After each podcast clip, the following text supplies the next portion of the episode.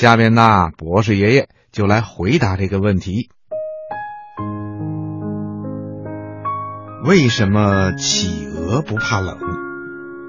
小朋友们都知道，南极呀是地球上最冷的地方，可是企鹅呢，却偏偏喜欢生活在南极，而且已经成为南极的象征了。这些走起路来一摇一摆、披着黑色长袍的可爱动物啊，千百年来一直在南极这块神秘的土地上生活。那么，它们为什么不怕南极的寒冷呢？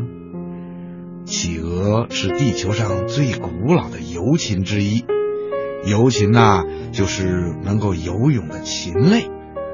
企鹅的主食啊是鱼类、甲壳类和软体动物。南半球海平面宽，是水族们最繁盛的地方，于是啊，这里就成了企鹅安家落户的地方了。企鹅具有适应低温的特殊本领。企鹅的羽毛啊，分为内外两层，外层是细长的管状结构。内层是纤细的绒毛，它们都是非常好的绝缘组织。对外呢，能够防止冷空气的侵入；对内啊，能够阻止热量的散失。除此之外，企鹅体内啊还有厚厚的脂肪层，特别是那些大腹便便的帝企鹅，脂肪层啊就更厚。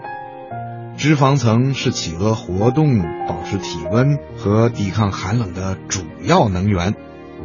我们看到企鹅在陆地上行走的时候啊，一摇一摆，又慢又笨的样子。可是，一旦企鹅下了水，那情况可就不一样了。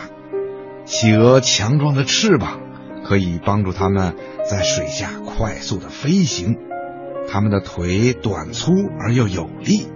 游起泳来的时候啊，速度能达到每小时三十七公里呢。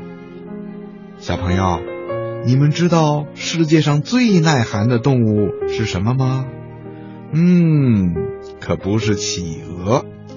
世界上最耐寒的动物啊，是极地鸭。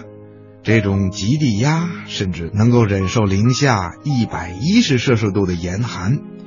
如果做一个排行榜的话，极地鸭应该是排在第一位的，而企鹅呢，只能排在第二位了。好了，今天的小问号啊，博士爷爷就先回答到这儿了。小朋友，咱们明天见吧。